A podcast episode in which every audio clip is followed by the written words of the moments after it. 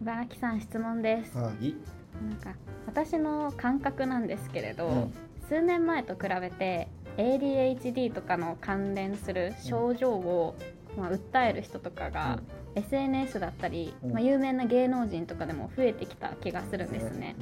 なんか日常の会話の中でももうお前それ ADHD だろみたいな、うん。そういうのとかあったりするじゃないですか。うんなんか一部ではこうスマホの見過ぎでそういうのを招くっていうことも言われてるみたいなんですけど、まあ、実際茨城さんはどう感じてますか？ああなるほどね。まず最後のなんかスマホの見過ぎとかは知らないエビデンスがあるのか知らないけど、はい。まあ、そういう根拠のないものを信じないでください僕らと一緒にやってるなら。はい。根拠があったらちゃんとそれを見極めればいいと思う。で ADHD 確かによく聞くようになったって声はね聞くし芸能人のニュースは見るよね。はい、うーん。まずね ADHD まああの注意欠陥多動性障害っていうものがあって、まあ、それはまあ障害精神、まあ、障害だよね。ディスオーダーなんだけど、まあ、そういう特定の症状を基準にそういう人が当てはまる人を分類するっていうので、はいまあ、俺らの分野だと DSM っていうアメリカの精神医学会が出してる診断マニュアルがあって、まあ、そういうのに途中から出てきたんですよね。でちょうど最近この日本で ADHD の診断マニュアルを作ってる先生たちと話す機会があって、はい。まあ、同じような質問実はぶつけたことがあって、ね、診断マニュアルとか作ってこういう人 ADHD っていうとなんかネットとかバーッと私 ADHD だからしょうがないみたいな人増えるんじゃないのみたいな話したら、うん。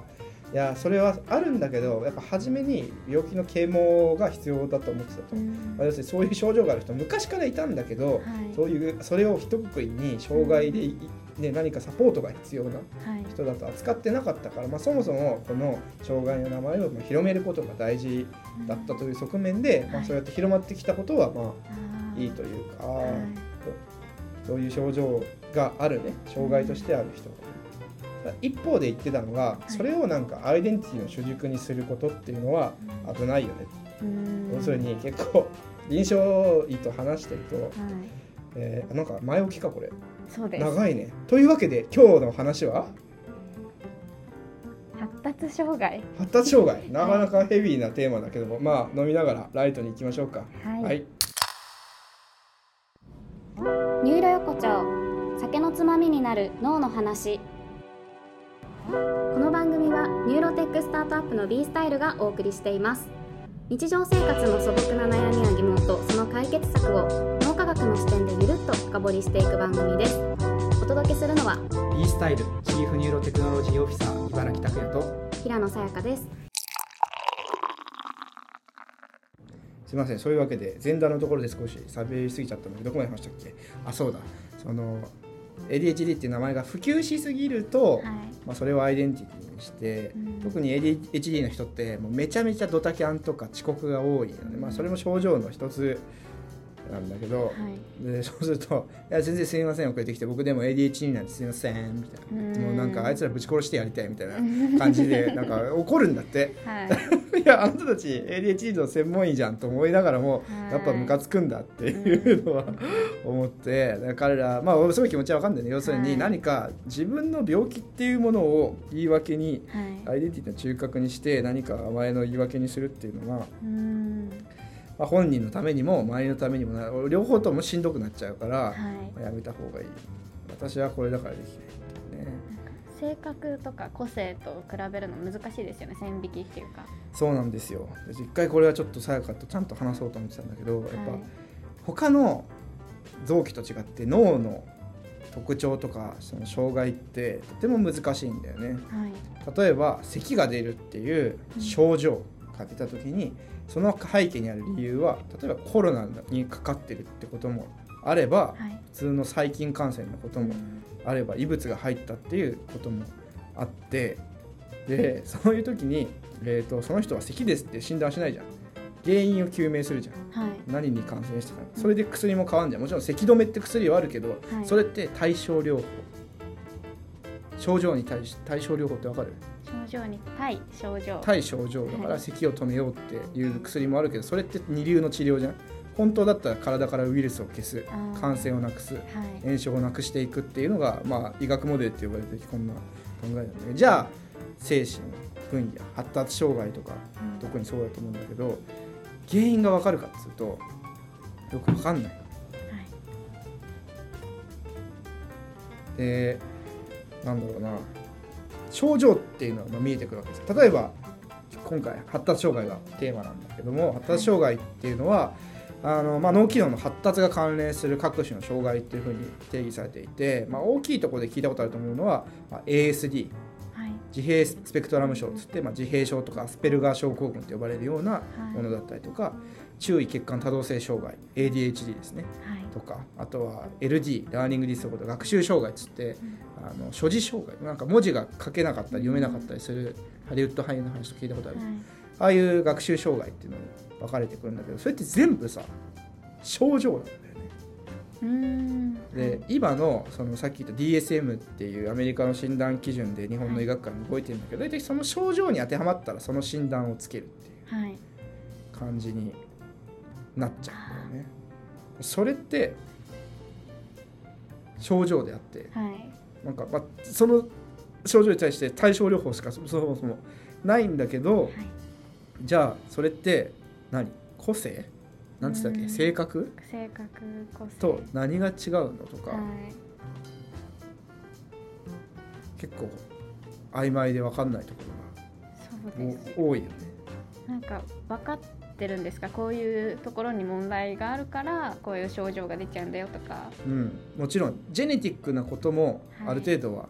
聞く、はい、要するに遺伝的なものもあるし、まあ、脳の機能的だったり構造的な違いっていうのもある程度分かってきてい。ます。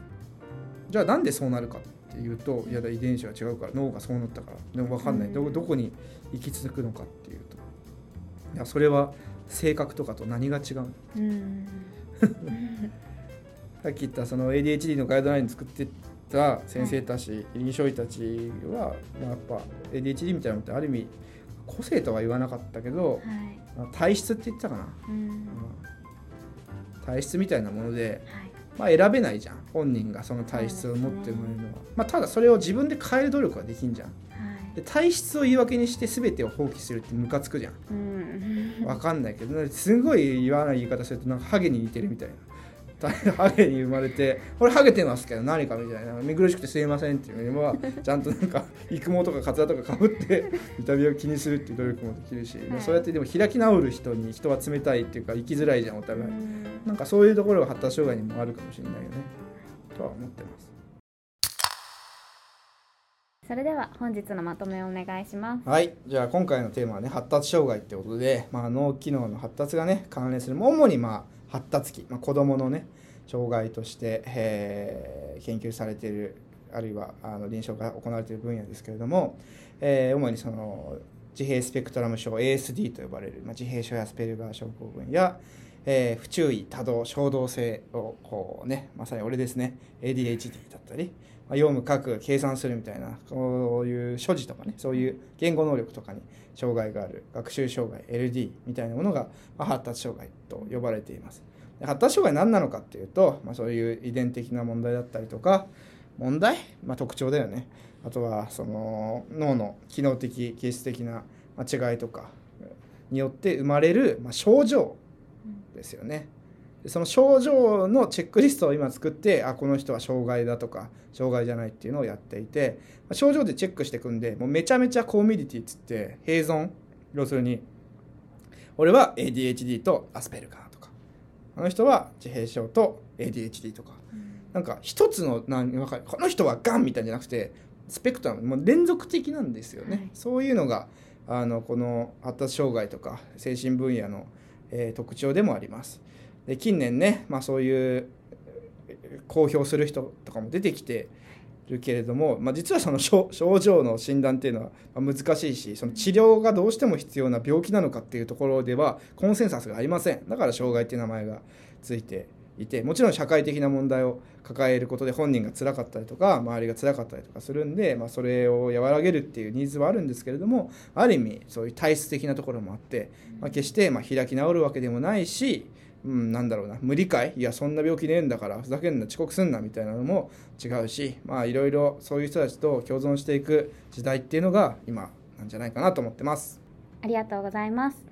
ニューロ横丁酒のつまみになる脳の話ではポッドキャストだけでなくノートやツイッターの配信も行っているのでぜひチェックしてみてください。ツイッターでは「ハッシュタグニューロ横丁」をつけて感想やご意見をお待ちしております。本日もここまでお付き合いいただきありがとうございました。また次回の放送でお会いしましょう。